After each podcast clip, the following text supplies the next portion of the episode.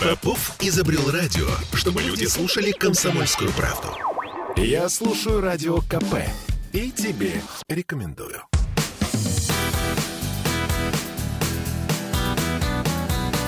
Легенды и мифы Ленинградского рок-клуба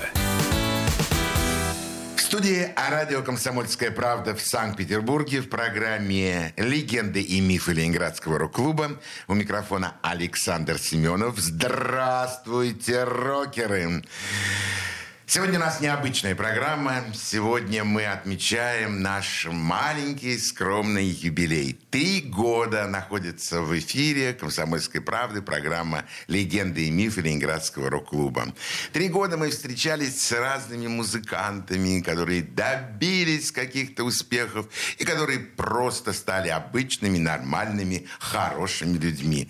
Мы слушали много-много музыки, и сегодня э, подошла та встреча, встреча с человеком, о встрече которой я договаривался очень давно и очень хотел, чтобы он побывал у нас в эфире именно на трехлетие нашей передачи. Итак, всех радиослушателей, всех, кто имел отношение к созданию этой программы, примите мои самые искренние поздравления. А теперь о нашем госте, который находится в студии «Комсомольской правды», музыкант, э, член Ленинградского рок-клуба, Музыкант группы Тим Тайлер, даже не просто музыкант, а фронтмен этой группы. Ну, а самое главное, это вице-президент Ленинградского рок-клуба. Все это я говорю о нашем госте. У нас сегодня в гостях Антон Шлей. Антон, добрый вечер. Здравствуйте, здравствуйте всем. Э, Саш, спасибо. И я Поздравляю вас также с юбилеем, соответственно. Забавно то, что э, несколько лет назад, я уже не помню, время очень быстротечно, может, это было 5 лет, может быть, 10. Э, у меня было две в свое время любимых газеты. Поскольку я журналист, э, Первая газета любимая, это была «Аргументы и факты». И вот лет 5 или 10 назад мы открывали у них такую штуку э, «АИФ-квартирник». И вот группа Тим Талер была первой, кто принял у них участие. И сейчас я опять попадаю во вторую свою любимую газету, в «Комсомольскую правду», и опять на юбилей. Да, Антон, да, потому что ты э, удачливый человек. Спасибо за приглашение, да. Ну, а нам очень приятно, на самом деле, что ты нашел время и возможности прийти к нам э, в студию, чтобы рассказать, рассказать о своей жизни. Ты где родился? Родился в Челябинске. Есть такой суровый город – а, Там, где металл жуют вместо жвачки, да. Ты не Ленинград. Увы, увы, увы. Ага, ну и что, суровый парень, когда ты попал к нам в Питер? Мое знакомство с Ленинградом состоялось а, в 91 году. Вот. Мы тогда, времена коммерции, куртками торговали. Покупали здесь куртки, продавали их в Челябинске. Кожаные китайские. Э, вот. Антон, это не миф? Нет, это не миф, это абсолютно правда? правда, да. И тогда я познакомился с ребятами, с Антоном, с Лаврентием, с теми, которые потом впоследствии стали музыкантами группы Тим Талер спустя много-много лет. Вот. А второй раз э, я приехал в Санкт-Петербург уже, да, а, это уже был 2005 год. Да, То есть слушай, спустя там 15 лет, грубо говоря. Да, давние-давние знакомства. Скажи мне, э, кто твои родители? Они у меня служащие. Отец, скажем так, он военный. Последние годы он работал в МВД. Вот. Мать тоже в свое время в МВД работала, в последнее время почтальоном. Ну, к музыке они как такового отношения не имели. Хотя э, батя у меня, поскольку он был э, милиционером, э, часто изымал всякие подпольные записи, по которые потом они в компании своих друзей, таких же милиционеров, под хорошую закуску э, дома прослушивали. А я, будучи мальцом, э, вот знакомился с творчеством Высоцкого, Новикова, Тохарева и так далее. Слушай, какое э, совершенно необычное, но очень жизненное проникновение в музыку. А учился в школе как? До шестого класса хорошо. А после шестого, как обычно... А потом стал прогуливать школу. Потому что появились какие-то другие увлечения или просто стал прогуливать? А вот тогда как раз появилось увлечение музыкой. Тогда вышел на экраны э, фильм «Баллада о доблестном рыцаре Айвенга». И вот я первые уроки прогуливал и бежал на сеанс на самый первый, потому что он был дешевый. А, а там, соответственно, баллады Высоцкого звучали. И вот как-то раз зажегся в зале свет, зашли ребята в строгих костюмах, тогда Андропов был у власти. Да. Ну и всех нас вывели. И было С очень... первых сеансов. Да, у меня дед тогда был директором школы, я такой от получил. Ох, никогда не забуду. Да, ну хорошее такое проникновение в музыку на самом деле. А тебя не пытались не отдавать ни музыкальную школу, ты сам не хотел заниматься музыкой? Два месяца, два месяца э, в школе игры на гитаре. А, выучил в Асадуле в огороде, и на этом мое знакомство с классикой закончилось. Вот. Но, видимо, преподаватель был не очень хороший. Ага, нашли отмазочку. Не очень хороший преподаватель. Потом были лучше. То есть я-то сам хотел, но преподаватель не очень хороший был. А была ли какая-нибудь песня или, может быть, какой-то музыкальный отрывок чего-либо, э, который перевернул все твое сознание? Ну, обычно у взрослых музыкантов это там Битлз, там какая-то песня. Ну, изначально, я все-таки изначально, так я круг музыки немножко позже пришел. Я сперва все-таки был бардом, у нас там и клуб авторской песни был в Челябинске и так далее. Вот мы там и с Олежкой Митяевым в свое время познакомились, там и много чего. И вот этот Эльменский фестиваль у нас был. Вот. А потом я попал в армию, а, я, поскольку я уже на гитаре-то тренькал, меня взяли в ансамбль. А вот там ребята были, они уже рок-музыку слушали. А тогда был в ходу Наутилус Помпилиус. И меня так это дедушки... У нас все были дедушки, я один был духом там, вот, кто пел. Молодым. Да, и вот они меня учили путем пробивания фанеры пить марш-марш левой. И я вот как-то вбили мне, прибили любовь к рок-н-роллу. Ну, правда, не жалею. Да, конечно, еще бы. Ну что, отличное вхождение в музыку. Настоящий, э, настоящий образ э, музыканта.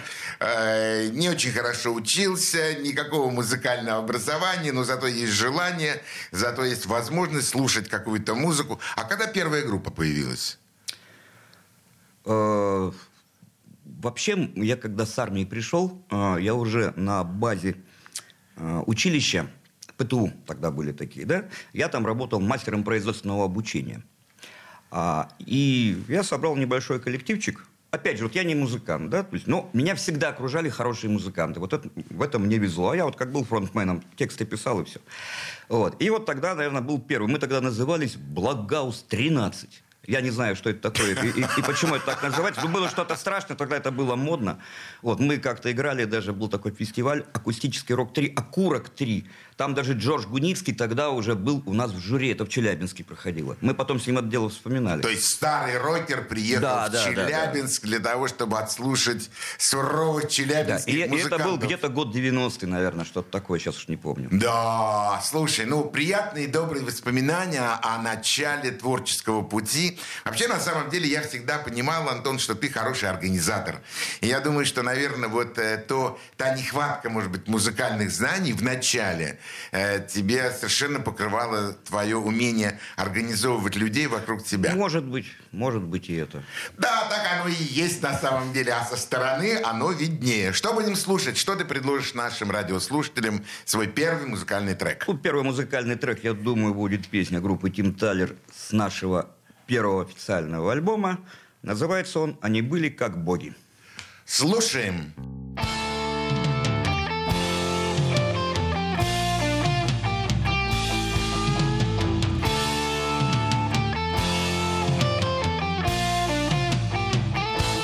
Были как боги.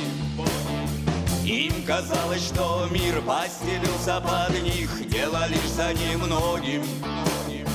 Сохранить этот мир и остаться в живых На последнем дыхании. Они верили в чудо, но падали вниз И теряя сознание. Им казалось, что мир постелился под них вот оно время лютика, о котором писал Шекспир. Мы нашли себе новых спутников и тем самым взорвали мир. Мы нашли себе новых идолов и создали других вождей. А потом, напридумав титулов, утонули в потоке дней. Они были как боги, им казалось, что целая жизнь впереди Их манили дороги. А дороги уже никуда не вели И с последним рассветом На заблеванном кровью бетонном полу Они поняли это. В тот момент, когда он прошептал «Я люблю» Так давайте живите, здравствуйте, хороните своих богов. Разделяйте, гуляйте, властвуйте, раздувайте огни костров. Этот мир уже не изменится, нам с тобой его не спасти. Просто знайте, она еще вертится, так крути же ее, верти.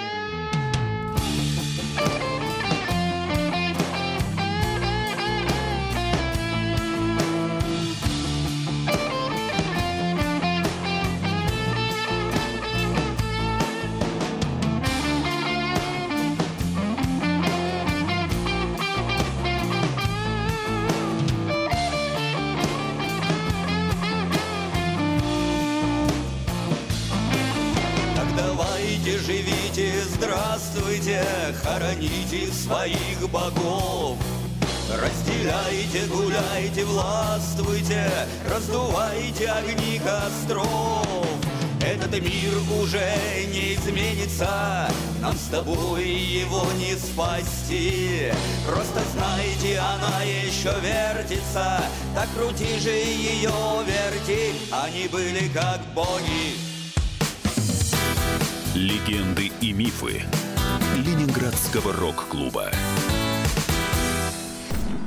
Я слушаю Радио КП, потому что здесь самые осведомленные эксперты. И тебе рекомендую.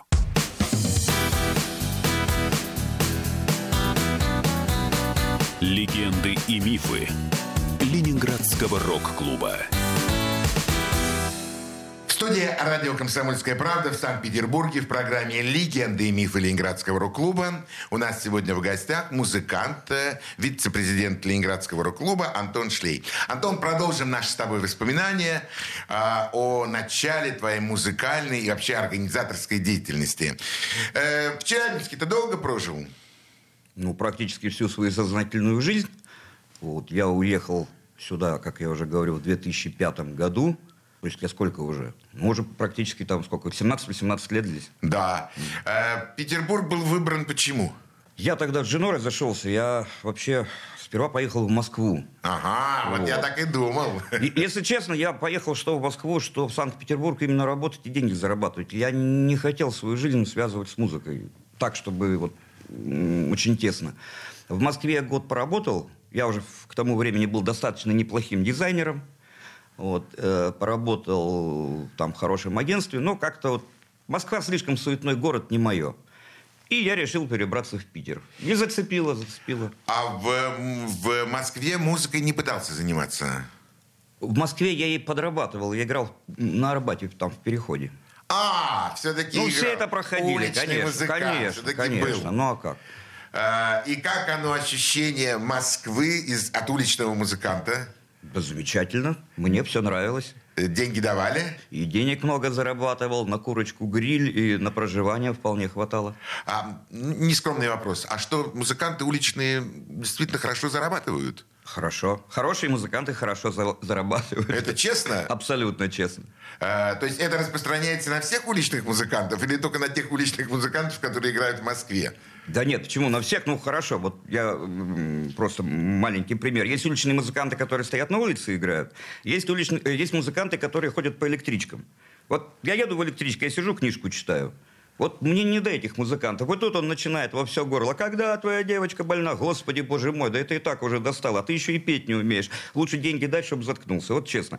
А человек, который, а, а, а, да, а человек, который стоит на улице, у, у прохожего есть выбор. Либо, если ему нравится, он стоит, слушает, соответственно, тогда и платит.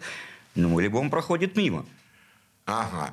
А скажи мне, вот то, что сейчас происходит уже в Петербурге с уличными музыкантами, ты на чьей стороне стоишь? На стороне э, строгих властей, которые должны все это организовать, зафиксировать, э, запротоколировать? Либо ты стоишь на стороне музыкантов, которые где хочу, там играю? Нет, я все-таки считаю, что какие-то... Я не говорю, что везде, да, какие-то места пускай остаются как бы свободной зоной, вот. Но если брать центр, все-таки я считаю, что ребята должны какое-то разрешение получать.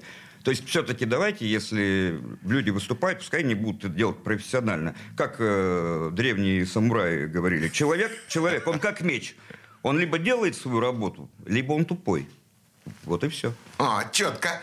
Э, то есть... Э, я вот снова услышал в словах Антона человека, который занимается действительно организацией, очень четко это э, прослеживается.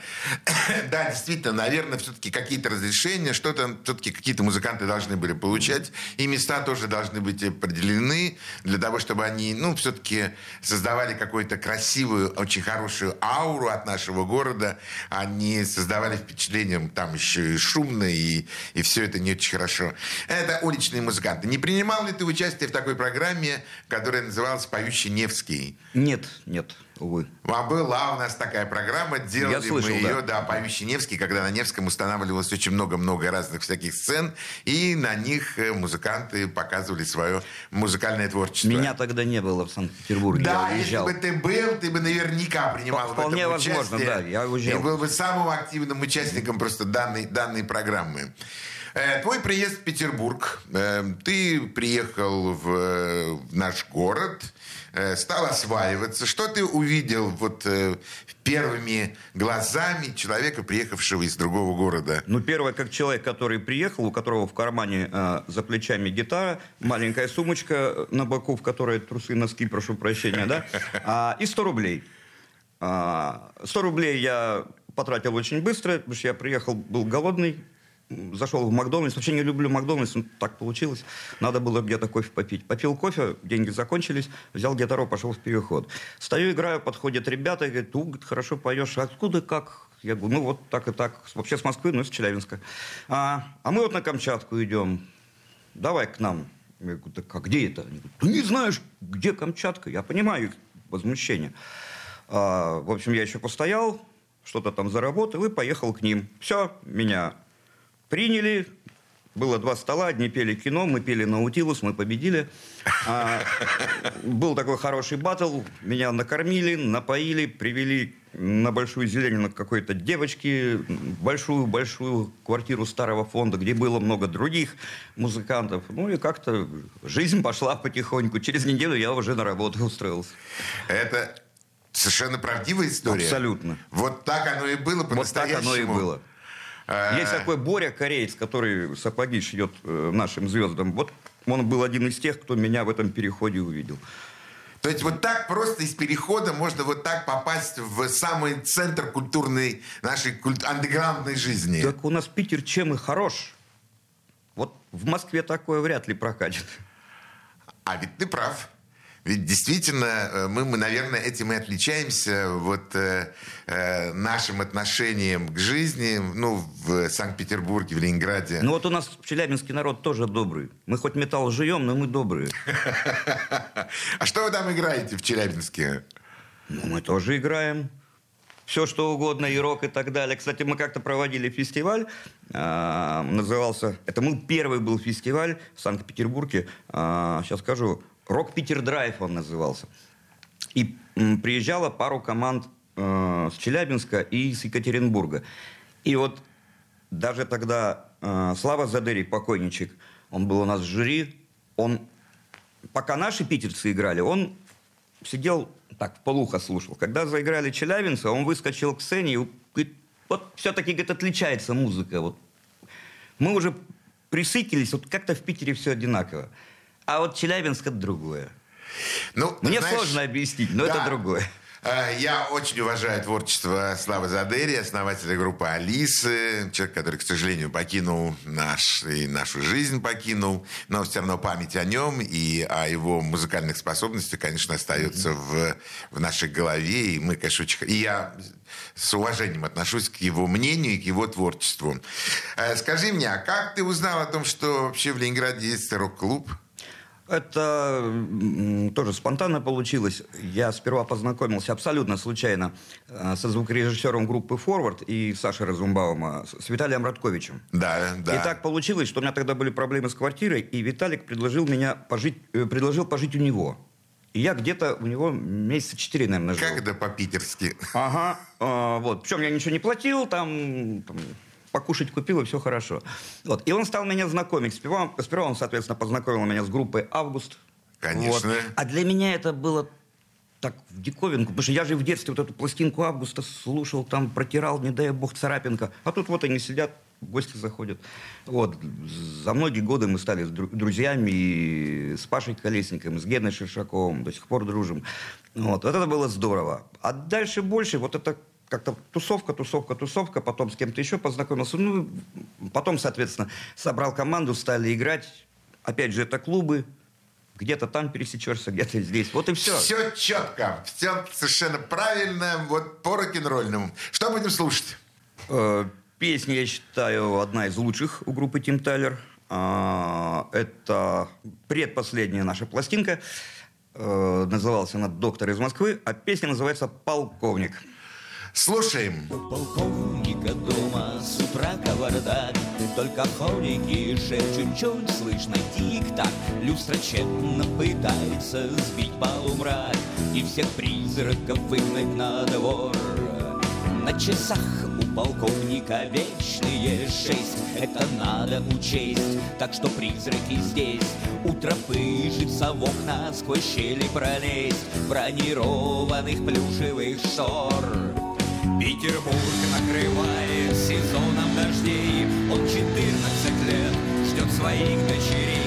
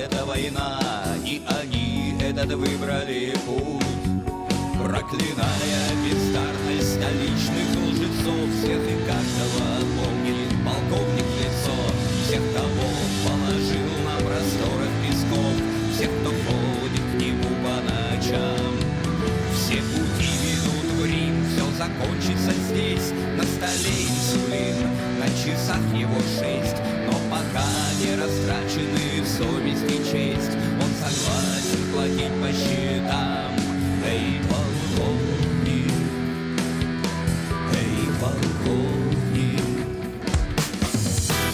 Легенды и мифы Ленинградского рок-клуба. Попов изобрел радио, чтобы люди слушали комсомольскую правду. Я слушаю радио КП и тебе рекомендую.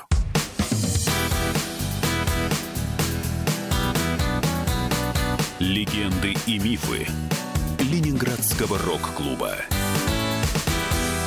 В студии радио «Комсомольская правда» в программе «Легенды и мифы Ленинградского рок-клуба». У микрофона Александр Семенов. А у нас сегодня в гостях музыкант группы Тим Тайлер, вице-президент Ленинградского рок-клуба Антон Шлей. Антон, ты уже в Питере Э, ты уже в тусовке, у тебя уже есть своя группа. Э, как произошло твое знакомство с Николаем Михайловым, будучи президентом Ленинградского рок-клуба? Честно, не помню.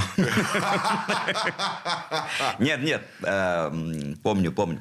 А, мы проводили тогда фестиваль, и, кстати, я вот не помню, то ли ты его проводил, то ли Юра Байдак. Я, я его проводил, вот, конечно. Вот, вот. И вот, и, и, соответственно, мне нужны были члены жюри. Да, и э, я не помню, к кому я обратился, по-моему, даже к Жене Глюк. Вот она дала мне телефон Коля Михайла. Вот тогда мы с ним познакомились первый раз. Вот. То есть вот оказывается так легко и просто. Можно взять телефон президента Ленинградского рок-клуба, позвонить ему и услышать в ответ Абсолютно просто. Я вообще не вижу никакой проблемы, когда некоторые там говорят, о, это невозможно сделать. Я говорю, ребята, вы не пробовали, возьмите, позвоните. Конечно. Ну, другое дело, кто тебе даст телефон, это второй вопрос. Да, ну, в данном случае, если повезло, телефон есть, ты, ты набираешь этот номер телефона, и тебе Коль Михайлов говорит, да, здравствуй, привет, там, давай встретимся, давай поговорим. Да. И вы начали с ним э, контактировать. Да, а вот уже... Какой это был год? Ой, не, не могу вспомнить сейчас, очень сложно сказать. Наверное, год 2007 где-то так. Да, 2007, да, скорее всего. Угу. Э, ты познакомился с ним, а когда появилось вот это вот желание помочь Ленинградскому рок-клубу, помочь Коле Михайлову и вообще потом стать вице-президентом? Это вышло абсолютно спонтанно. Э, просто у моих друзей, э, у Антона Беляева, была э, на Лиговском проспекте своя студия. Репетиционная база. И она была достаточно большая. А, и там можно было проводить какие-то небольшие концерты. И вот мы с Колей Михайловым решили там какие-то мероприятия проводить. Сперва там были мастер-классы, там и Саша Ляпин у нас выступал, а, Миша Владимиров там небольшие концерты делал. И вот дальше и больше. И как-то Коля Михайлов поднялся на сцену и сказал, все, объявляю, что Ленинградский рок-клуб будет теперь здесь. Вот. Ну и, соответственно, стали работать над, интерь... над интерьером и так далее. Но спустя где-то год это помещение закрыли.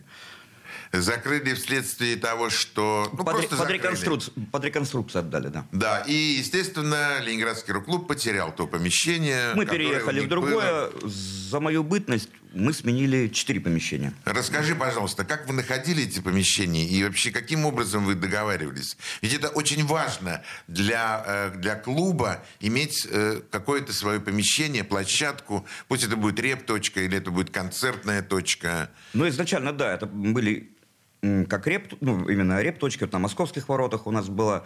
Ну, там была уже большая, там где-то метров на 120 она была. Вот, э, со студийкой такой хороший. Аппарат уже... Э, аппарат тоже собирали весь мир по нитке, кто, сколько, кто мог, э, то и тащил. Жак Волощук нам очень сильно помогал.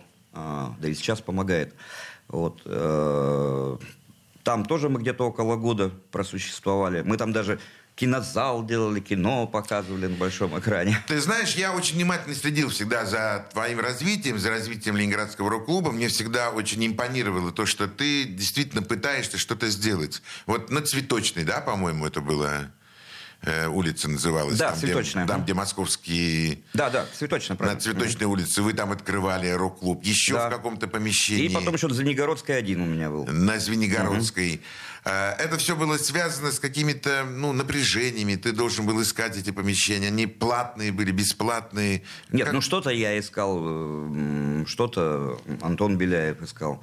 А, на Звенигородской я нашел. Вот это по знакомству.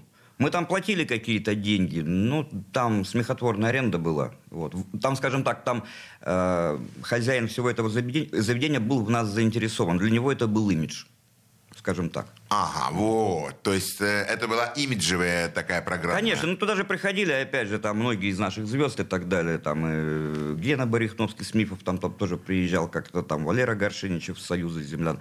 Вот. А директору всего этого заведения было приятно. Такие люди с женой там сфотографироваться, с друзьями сфотографироваться, вот поэтому. Это правильный подход, это совершенно верный. Но и там тоже было все не очень надолго.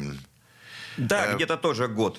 Почему, Антон, не получалось так, чтобы у рок-клуба появилось все-таки действительно свое место? Вы пытались это как-то делать через э, городские какие-то власти? Чтобы это сделать, э, нам нужна была помощь непосредственно Коли Михайлова. Потому что вот сколько я с ним проработал, а это лет пять или шесть, а он все время обещал восстановить документы Ленинградского рок-клуба, восстановить счет Ленинградского рок-клуба, но так это сделано и не было за все это время. А даже если просить у, у кого-то спонсорскую поддержку, простите, а куда деньги а переводить? А куда деньги переводить? Мне в карман никто не даст. Э, то, что я сейчас услышал, несколько для меня прозвучало так, э, ну, как гром среди ясного неба. Не был восстановлен счет, не были восстановлены документы Ленинградского рок-клуба. Ну, Ленинградский рок-клуб, как таковой, он был э, не изложен по документам. Я, я не помню, но, по-моему, уже году в 2000, в 2000 он уже даже не существовал. Я думаю, 1999 год. Может, даже так, да. Ну, вот факт в том, что вот сколько мы этим занимались. Да, мы проводили концерты, мы много что делали, но вот как такой базы мы не имели. Эм, а все-таки почему такой базы не было? Почему? Неужели только из-за того, что не было документов, не было счета, вы не могли обратиться ни к какой официальной организации? Почему мы обращались? Нам помогала партия Родина, например, та же самая. А вот они нам проводили фестиваль «Победа», как таковой очень хороший фестиваль. Я там. помню этот фестиваль. Да. На 9 вот. мая он был. Да, много чего они нам помогли. Вот. И, там... Ну, одно дело, когда провести фестиваль, э, и они те дают просто там тысяч пятьдесят или сто, которые не надо нигде официально проводить. Для них это копейки. Ну вот. да. А другое дело, если делать что-то масштабное, типа окон откроя, мы могли такое сделать, почему нет? Ну, на это же надо где-то деньги брать. Да, но это только бюджетное государственное финансирование. Вот и все. Да, поскольку уже на своих собственных э, деньгах, на собственном энтузиазме уже это просто сделать все невозможно. Но я видел все время то, что ты пытался что-то сделать, ты э, там пытался пробить эту историю. Давай послушаем еще одну песню и вернемся еще к этому разговору. Что будем слушать сейчас? А, Песня на стихи начальника Камчатки Анатолия Ивановича Соколкова «Молча пью чай». А, Анатолий Иванович Соколков – это это фамилия, которая обязательно должна была прозвучать сегодня в программе э, «Легенды и мифы Ленинградского рок-клуба». Слушаем песню на его стихи. Называется она «Молча пью чай». Слушаем. Молча пью чай, телевизор включен, это я невзначай, и я обречен,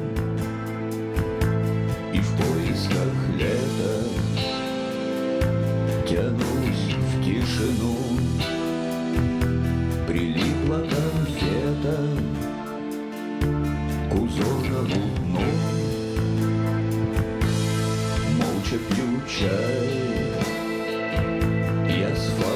под окном. Наливай печаль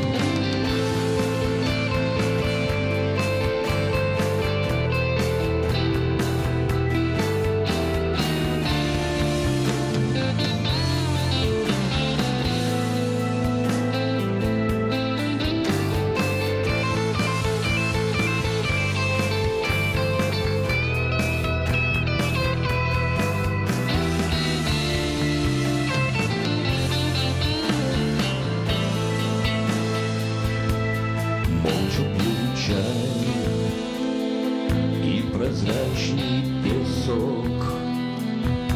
Хоть свет выключай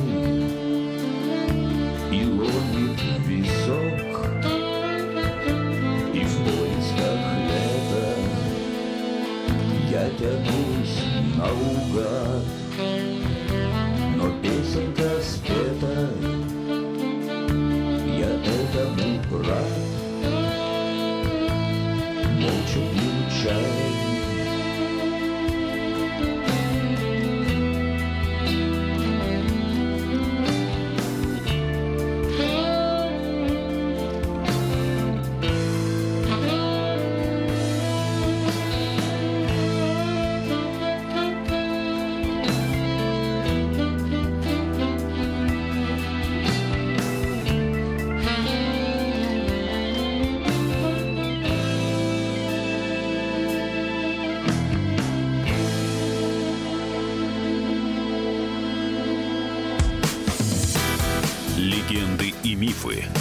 Ленинградского рок-клуба. Я слушаю «Комсомольскую правду», потому что «Радио КП» — это корреспонденты в 400 городах России. От Южно-Сахалинска до Калининграда. Я слушаю «Радио КП» и тебе рекомендую.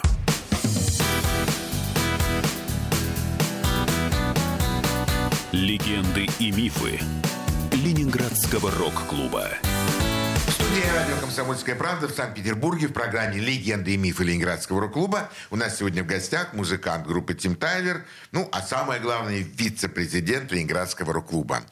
А, Антон, скажи мне, когда вот вы э, начали собирать э, на разных площадках, э, на которых вы претендовали как Ленинградский рок-клуб, ты почувствовал отношение музыкантов, которые вот э, действительно побежали к вам, стали репетировать, стали э, придумывать какие-то программы, там что-то такое действие началось? Да. Или все было тихо и спокойно? Нет, э, какой-то э, определенный всплеск был, потому что я скажу так, вот э, много с кем этот вопрос поднимали, а, ты, наверное, в курсе, да, что сейчас существует еще одна организация Ленинградский рок-клуб у да. Вани Маршала. Да, о ней ну, так, мы еще с тобой поговорим. Вот, и попозже. у них там рок-клуб принимают всех подряд. Я как-то на эту тему, они даже вот собачку приняли в рок-клуб, и я как-то такой вирш выдал. А, все пошло в кривь и в кость, значит, что-то не так. В Ленинградский рок-клуб принимают собак, балом правят хохлы, а былые отцы, попивают коньяк и солят огурцы. Вот. А, я никого не хочу обидеть. Э, ну, вот так родилось, да? Вот. Э, прошу меня извинить, если я кого-то зацепил. А, но дело в том, что вот у них там... А мы принимали в рок-клуб. У нас за вот эти 5-6 лет было принято всего 7 музыкальных коллективов, всего 7. Вот, так что... То есть у вас был совершенно другой отбор и совершенно другой подход Ну, у нас этому. действительно очень работало хорошее жюри. Там и Андрей Бурлака принимал участие, э, ну, э, те, кто принимали, да, там и Джордж Гуницкий был, там и Женя Жданов, и Соколков, и там, ну, кого только не было. Но и, все Сергей, и Сергей Порощук. Вот группу Тим Талер не сразу взяли в рок-клуб. Я, конечно, уже занимался там как вице-президент, но я команда не была в рок-клубе. А когда э, где-то за месяц до того, как меня приняли, я у Сереги Прощука спросил, я говорю, Серега, вот ты же принимал раньше в рок-клуб, вот нас бы принял. Он говорит, вас? Не, вас бы не принял. Играть вы нифига не умеете. Потом подумал, говорит, хотя, хотя нет, говорит, хотя нет, ва, вот вас, наверное, бы принял бы. Играть, может, вы не умеете, но пацаны вы классные. Ну, ты знаешь, на самом деле Прощук не прав, потому что когда все это начиналось в 80-х годах, ну, на самом деле, не все наши группы уж так умели играть, что да, я согласен. На да. таком, знаешь, на таком мировом уровне. Мы все, на самом деле, пер- делали первые пробные шаги. У кого-то это получалось, у кого-то получалось не очень.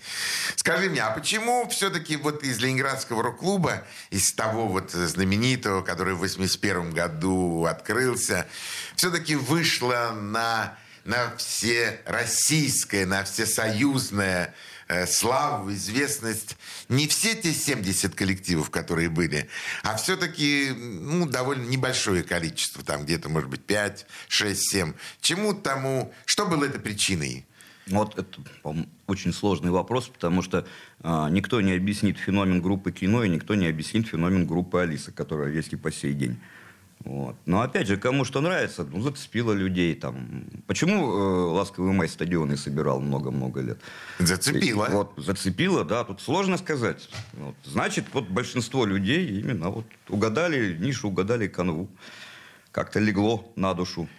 Ну да, зацепило это слово, которое пришло к нам от горшка. Он так где-то, я помню, на каком-то на где-то быть членом жюри, он написал, не цепляет, не цепляет на группу, а на какую-то группу зацепила. Вот, например, взять там ту же группу Авиа, да, это же, а, если просто их слушать как музыку, ну, это достаточно проблематично. А вот смотреть как шоу, да, это здорово. А, когда был э, Николай Гусев у нас в эфире на радио «Комсомольская правда», он рассказал о своем детском увлечении. Он очень любил играть в солдатики. У него была одна из самых больших коллекций солдатиков в э, городе. Он их раскрашивал, у них было огромное количество. Вот эти солдатики потом тихо-тихо, но перешли под управлением Антона Адасинского и стали тем вот шоу, которое появилось в группе «Авиа». Все с детства идет, все идет Я, с- я- я тоже солдатиками грешил, да. Тоже грешил, Да. тоже собирал, да? Но у тебя, тем не менее, группа Тим Тайлер, она осталась более музыкальная, нежели чем которая вышла в шоу. э, с Ну, какими- это да, да. С какими-то там эффектами, эффектными появлениями на сцене. Хотя, чего хотя ли. мечты были, конечно, были. Но Ну, вот меч- как-то руки не доходят. Ну, потому что это довольно большое и довольно сложное дело на, самом, на самом деле. Скажи мне, у вас вот э, в, в 2000-х годах, э, вот вы... Сколько у вас вообще было музыкантов, э, членов Ленинградского рок-клуба вот в 2000-х годах? Я прям сейчас вот так вот... Ну, А, на вскидку. А, на вски- э, В смысле, именно э, участников? Да. Да немного, о- около 40 человек. Но это был такой костяк. Да, да. Ага. В 2009 году был организован Петербургский рок-клуб. То есть Ленинградский рок-клуб где-то поэтому так потихонечку начинал ну, заканчивать, что ли, твою активную твою де- И в 2009 году возник Петербургский рок-клуб, президентом которого я, и, собственно, и являюсь. И могу тебе сказать, что с 2009 года Э, У нас был огромный всплеск, большой всплеск музыкантов, которые хотели, желали вступить э, в Петербургский рок-клуб. И мы, конечно, принимали этих музыкантов через э, определенные отборочные туры, через, э, через э, программы, через фестивали, которые у нас проходили. Это были трехдневные фестивали, где принимало 36 групп.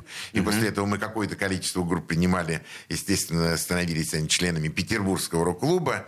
Но уже тогда, Антон, у меня в голове эм, появилась не слишком хорошая и удачная мысль по поводу создания, развития и продвижения Петербургского рок-клуба в дальнейшем, то есть э, в 2009, 2010, 2012, 2015 и так далее годах. И вот именно об этом я бы с тобой хотел поговорить и поделиться своими мнениями, услышать обязательно твое мнение о, о существовании вот э, рок-клуба и о сегодняшнем его э, нужности. Ну вот я тоже понимаю, что у вас сейчас тоже небольшое затишье, да? Да, ну, да, вот это да, видно. Да, и именно об этом мы с тобой продолжим наш разговор, но в следующую субботу, э, когда ты снова придешь к нам в студию на радио «Комсомольская правда» и в программе «Легенды и мифы Ленинградского рок-клуба», юбилейная программа, мы продолжим с тобой наш разговор. Сегодня я благодарю тебя, спасибо большое, что ты появился у нас. Спасибо, спасибо за приглашение. Со всеми радиослушателями прощаемся, всего самого доброго, до свидания, пока! Всего доброго. Легенды и мифы Ленинградского рок-клуба.